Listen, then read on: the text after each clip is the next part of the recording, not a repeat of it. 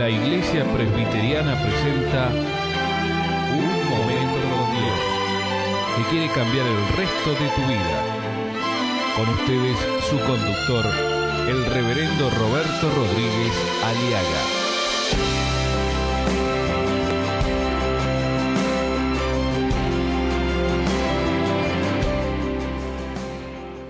Pero Jehová había dicho a Abraham, Génesis 12.1, vete de tu tierra y de tu parentela y de la casa de tu padre, la tierra que te mostraré, y haré de ti una nación grande, y te bendeciré, y engrandeceré tu nombre, y serás bendición. Y se fue Abraham, como Jehová le dijo, y Lot fue con él. Lot era su sobrino. Lot era eh, un- un- su sobrino que había quedado huérfano.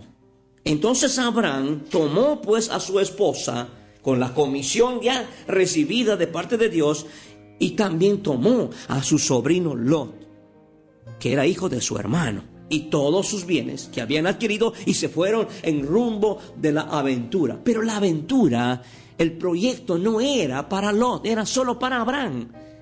Pero Abraham trae la colita de más, ¿vio? Trae la cosita, el, exceso, le va a traer problemas después. Veamos ahora, ¿sí? Una conformación familiar desordenada, mi amigo. Cuando uno conforma la familia, cuando uno forma el equipo, porque la familia es un equipo, y el equipo está estructurado, ¿sí? Dios, cabeza de Cristo, Cristo cabeza del esposo, del varón, el varón cabeza de la mujer y la mujer viene después los hijos. No entra nadie más en ese orden. Si alguien de más está, ya habrá dificultades. Y si no las tiene todavía, espérese, falta poco. No puede haber, no significa que Dios odie a sus parientes. No, no, no, por nada, sino que en el equipo entran solamente esta cantidad de personas. Es como que usted tiene un auto y su auto está hecho para su familia. Usted puede traer más, pero usted tiene que quitarla al hijo para, para que tome lugar el otro. O en, un- en una habitación. Tengo una pieza para de, de- de una casa de dos dormitorios y si ven, vienen más personas, bueno, puedo atenderlas una noche, pero que vivan, ya tengo que sacar al hijo para que duerma el pariente. Es son realidades, quiero que me entienda bien, son realidades que tenemos que tener mucho cuidado, porque estas cosas, si no están bien meditadas, si no están bien planificadas, arruinarán tu matrimonio. Ahora,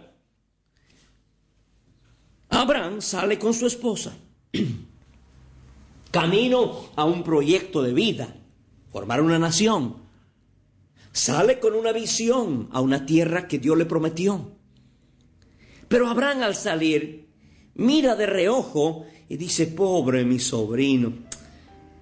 Pero el sobrino no tenía necesidad de estar con Abraham. Porque él tenía su familia, sus bienes, sus cosas. Pero Abraham dice, sería bueno, solo va pensando, sería bueno, caray, si me lo llevo a este mi sobrino, así yo no estoy solo. Además no tengo hijos. Y, y, no me dado hijo todavía, pero ¿qué sería? Va adoptando emocionalmente y equivocadamente y percepcionadamente equivocado, da- tiene impresiones equivocadas y por ende, al tener apreciaciones equivocadas, por ende las decisiones serán erróneas y, y- y- y- causarán ruina, ya sea a él o al sobrino. Y así es lo que pasa muchas veces en los hogares. ¿Cómo nació su familia? Hay familias donde hay los míos, los tuyos y los nuestros. ¿Mm? O hay familias donde eh, la familia está conformada nosotros más el hijo, la novia y el hijo. Y esto produce, quiero serte real, produce felicidad temporal. Solo la familia constituida según el orden de Dios produce felicidad eterna. Eso es la diferencia. No estoy diciendo que usted se pelee con su pariente, simplemente digo que hay un orden que respetar. Y si usted no respeta lo solo, el orden de Dios, usted tendrá problemas. Usted sabe, todo en la vida tiene su orden. Ni muy, muy, ni tan, tan. Eso es la verdad. Ni crudo, ni que se queme. Y eso es la verdad de las cosas. Abraham se fue, trajo al sobrino la Biblia dice, por eso dejará el hombre a su padre y a su madre y se unirá a su mujer y los dos serán una sola carne. Efesios 5:31. Lot en la salida sale con su tío y vemos a Lot, miren lo que dice la palabra, es interesante. Ahora es Lot el personaje central y no la esposa de Abraham. Es el sobrino quien está en todo en la vida de Abraham. Y eso es, muchos matrimonios están pasando lo mismo. Hay maridos, esposos que viven llenos de personas, terceros, parientes, familiares, objetos. En eso viven dedicando dinero, tiempo, esfuerzo, todo, y menos en atender a lo que es de suyo, que es la esposa o son los hijos. ¿Tiene usted, por ejemplo, un esposo donde él tiene que estar cuidando día y noche, invirtiendo dinero, tiempo en personas ajenas a su matrimonio?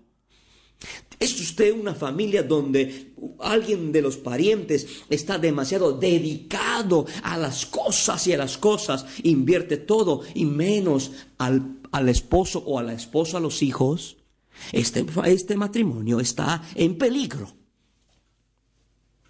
Abraham, fíjense, capítulo 12 de Génesis, vemos lo siguiente. Dice la palabra, y Lot fue con él. ¿Mm? Y versículo, eh, versículo 5 del capítulo 12, y Lot, hijo de su hermano. Capítulo 13, y, y fue con él Lot capítulo 13, versículo 5, y también Lot que andaba con Abraham. Versículo 7, y el ganado de Lot, y Lot, y Lot, y Lot. Es increíble, trece veces, trece veces se repite en, en, el capítulo 12 y 13, en la narración, trece veces se repite el, el nombre de Lot. Y tres veces solamente el nombre de la esposa de Abraham. Tres veces. ¿Qué significa esto? que el sobrino había inundado, había acaparado, había tomado total, total tiempo, absoluto tiempo y total eh, espacio en la mente y en el corazón de el tío Lot. Ese, el sobrino ya era una preocupación y ahí es donde vienen las dificultades. Mi pregunta, mi amigo, ¿qué cosas o quiénes ocupan tu mente? más que tu esposa, más que tus hijos, más que tu propia familia. Dígame usted, porque cuál es su pensamiento en su corazón, tal es el hombre, dice Proverbios 23, 7. Por eso, ¿a quién, se ¿a quién usted le dedica más tiempo? ¿A sus parientes? ¿O a su esposa? o a sus hijos. Pregúntese, por favor, ¿quién es su preocupación prioritaria? ¿Quién es su preocupación prioritaria? ¿Su familia, su hogar, su matrimonio? ¿O personas, terceras personas o cosas? Los excesos traen abscesos, mi amigo, en el matrimonio. Entonces, en esta situación de desavenencias, Abraham empieza va marchando bien, ¿eh? mientras salen de viaje, mientras eh, va bien, mientras hay que comer, mientras hay que beber, mientras hay sonrisas, mientras juntos ven la televisión, mientras va bien. Pero va a llegar un momento ahora en que Abraham empieza a sentir la dificultad, empieza a sufrir ¿Por qué? Porque internamente en el corazón de su esposa va esto ya, de hecho, es una disconformidad en la vida de la, de la esposa de Abraham, Sarai. Sarai ya no se siente bien. Todo marchaba bien, Pero de repente empiezan a sufrir los discordias, divergencias, pleitos y caos. El exceso emocional, el exceso sentimental que hizo Abraham tomar la decisión equivocada de llevar consigo a su sobrino Lot para ser parte de su matrimonio, empieza a traer problemas. Las desavenencias con la esposa. Dice la palabra de Dios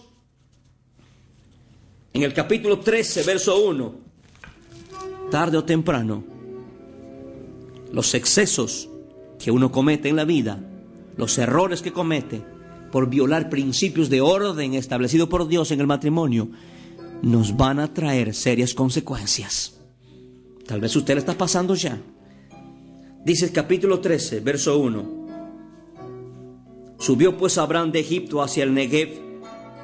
Y cuando Abraham salió de Egipto con su esposa, esa palabra con su esposa significa que ya había incomodidad en el corazón de la esposa de Abraham por causa del sobrino que estaba de más en el equipo familiar.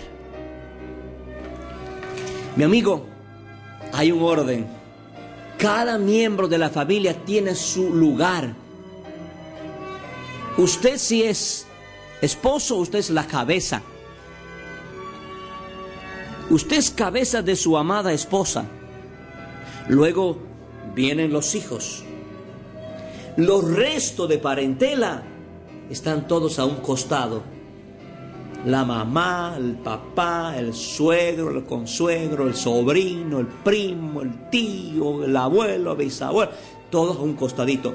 Pero en medio, usted, su esposa y sus hijos. Si usted pone a alguien más, usted tendrá problemas. Por eso es importante que ese orden establecido por Dios, usted ponga a Jesucristo como cabeza de su vida, como el Señor de su vida, como el que guía, como el que sazona. Ponga, acepte a Cristo como Salvador personal. Déjelo entrar a Cristo en su vida. Haga de su matrimonio el lugar donde Jesucristo, quien murió en la cruz del Calvario y derramó su preciosa sangre, resucitó al tercer día, sea el huésped, el Señor, el conductor, el que dirige y el que sane tus dolencias. Dile, Señor Jesús, quiero ordenar mi hogar. Quiero que tú, Jesucristo, seas el Señor de nuestras vidas el Salvador de nuestro hogar. Y quiero yo como esposo ser cabeza de mi esposa y luego mis hijos.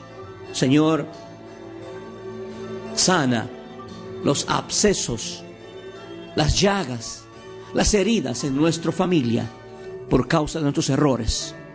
Límpianos con tu sangre preciosa. En el nombre de Jesús. Amén. Nuestros programas ingresando a